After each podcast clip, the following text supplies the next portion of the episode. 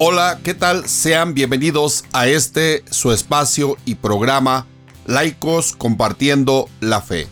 Vamos a compartir este episodio 3, al cual lo hemos titulado de la siguiente manera. La iglesia necesita a los laicos para evangelizar. Así es de que demos inicio. Desde hace 10 años, más en este último año, sobre todo en ambientes católicos, se oye una frase continua mencionarse. Es tiempo de los laicos. Varias predicaciones de sacerdotes exhortan a que los laicos despierten y tomen el papel que les corresponde en la iglesia. Hay una indigencia en la iglesia, la cual lleva a que los laicos sean los protagonistas a lo que están llamados. ¿Y cuál es esa indigencia? Pues urge que ya participen de forma comprometida con el resto de la iglesia para evangelizar a sus hermanos. Antes de seguir adelante, y a la vez para dejar claro el término laico, para que no haya confusión sobre su significado y se entienda lo que se está desarrollando en este podcast, veamos primeramente lo que significa laico y orientarlo debidamente. No vaya a suceder lo que en el 2003 sucedió en la preparatoria de León, cuando en una reunión de padres de familia, uno de los profesores pedía que no influenciáramos a nuestros hijos con nuestros criterios religiosos, porque estaban entrando en polémica y aseveró, la escuela es laica. Agregó más, se ha trabajado para ser independiente de toda confesión religiosa. Esto desató inmediatamente reacciones de padres de familia y uno de ellos le dijo al profesor, disculpe usted, da una definición muy pobre de lo que es ser laico. En el cristianismo y en especial en el catolicismo, laico de forma sencilla de entender es aquel individuo que no ha recibido ninguna de las órdenes religiosas que otorga la Iglesia y por consiguiente no pertenece al clero, pero forma parte de la Iglesia como miembro y pueblo de Dios. El profesor, iracundo, le replica al padre de familia, eso lo inventó la Iglesia, a lo que el padre de familia solo contestó, profesor, le hace falta leer más los documentos de la iglesia. Solo se la pasa atrás de sus libros de ciencia. El profesor salió molesto, quedando solo los padres con el director. Con esto último, enfoquemos el significado de laico. Nos vamos a auxiliar del numeral 31 de la Constitución Dogmática Lumen Gentium. Con el nombre de laico se designan aquí todos los fieles cristianos, a excepción de los miembros del orden sagrado y los del Estado religioso aprobado por la Iglesia. Es decir, los fieles que en cuanto incorporados a Cristo por el bautismo, integrados al pueblo de Dios y hechos partícipes a su modo de la función sacerdotal, profética y real de Cristo, ejercen en la iglesia y en el mundo la misión de todo el pueblo cristiano en la parte que a ellos corresponde. Si resumimos, laico es todo aquel fiel, aquel creyente, aquel que se congrega en el templo para celebrar la Santa Misa, los que formamos la iglesia sin ser sacerdotes o religiosos. A estos se dirige la iglesia en general a que despierten y participen de forma más comprometida dentro de la iglesia, tal y como lo cita el numeral 30 de la misma constitución dogmática. Vuelve gozoso su atención al estado de aquellos fieles cristianos que se llaman laicos, porque si todo lo que se ha dicho sobre el pueblo de Dios se dirige por igual a los laicos, religiosos y clérigos, sin embargo, a los laicos, hombres y mujeres, por razón de su condición y misión, les atañen particularmente ciertas cosas, cuyos fundamentos han de ser considerados con mayor cuidado a causa de las especiales circunstancias de nuestro tiempo. Hago un pequeño paréntesis para invitarte a que te suscribas, le des like y compartas este podcast. Seguimos. Parece que todo está claro concerniente al término laico. Sin embargo, hay ideas vagas que se obstaculizan a ese llamado, a esa vocación, a entender su papel.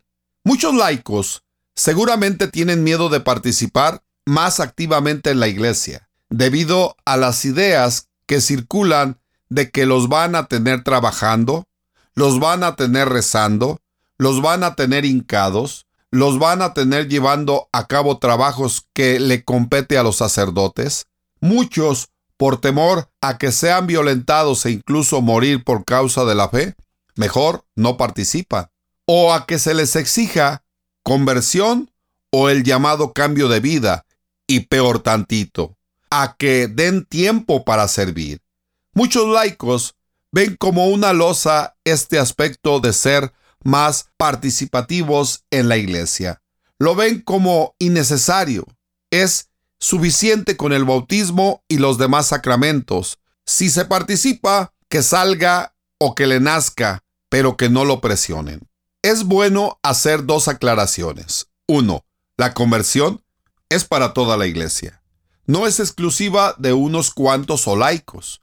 La conversión simplemente sería la transformación que Jesús va realizando a través del Espíritu Santo en aquellos que permiten ser transformados, respondiendo al amor de Dios. 2.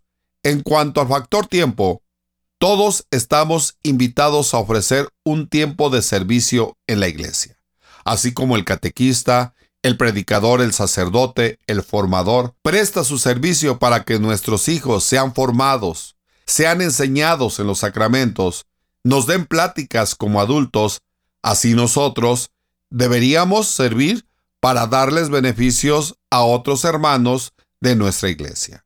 Muchos laicos, activos y comprometidos en la iglesia, se ven saturados en actividades, lo que se capta negativamente por estos laicos, y es la razón por la que ellos no se quieren ver así como ellos.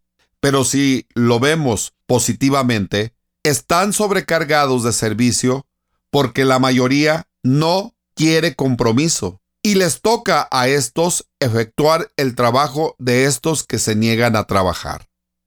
Es también comprensible que muchos laicos piensen así. Los mismos padres de familia, padrinos, no les inculcaron el servicio de pequeños en la iglesia. No es raro que se pregunten, ¿para qué nos quiere el párroco en la iglesia? lo que se puede responder con el mismo documento de la Constitución dogmática Lumen Gentium. Allí están llamados por Dios para que desempeñando su propia profesión, guiados por el Espíritu evangélico, contribuyan a la santificación del mundo como desde dentro, a modo de fermento, y así manifiesto a Cristo ante los demás primordialmente mediante el testimonio de su vida por la irradiación de la fe y la esperanza y la caridad. Yo me pregunto, ¿no sería premio suficiente ser colaborador en la santidad del mundo? La Iglesia, de manera general, necesita a estos hermanos laicos para seguir evangelizando a quien no conoce a Cristo, seguir formando a hermanos en la fe, seguir trabajando en la sociedad para incidir en ella desde el Evangelio, trabajar en lugares o extractos donde el sacerdote ha sido secularizado y donde la iglesia por figura eclesial ha sido secularizada, como es en la política, en la economía, en la salud, en la cultura, en la educación, en la tecnología y más lugares de trabajo. No es capricho integrar a estos hermanos laicos. Si un 50% participara, imagine lo que sucedería. Los resultados serían fantásticos. La calidad de vida del mundo en general sería otra. La cultura de la vida prevalecería sobre la muerte. No son sueños, todos son necesarios y por eso en el documento Christi Fidelis Laici cita, ya en el plano del ser, antes todavía que en el obrar, los cristianos son sarmientos de la única vid fecunda que es Cristo. Son miembros vivos del único cuerpo del Señor edificado en la fuerza del Espíritu. La Iglesia necesita que despierten los laicos y comprendan su papel necesario en la Iglesia, como cita el mismo documento. Cada uno de los miembros de la Iglesia son obreros que trabajan en la viña del Señor, edificando el cuerpo místico de Cristo. En verdad, cada uno es llamado por su nombre, en la uncidad e irrepetibilidad de su historia personal, aportar su propia contribución al advenimiento del reino de Dios. Estupendo, maravilloso. Nuevamente te invito a suscribirte, a que le des like y si te gustó y crees que es bueno que otras personas lo oigan, compártelo. Podemos entonces concluir. De verdad, existe esa necesidad en la iglesia de que los fieles laicos se integren a la misma iglesia. Participen de forma más comprometida.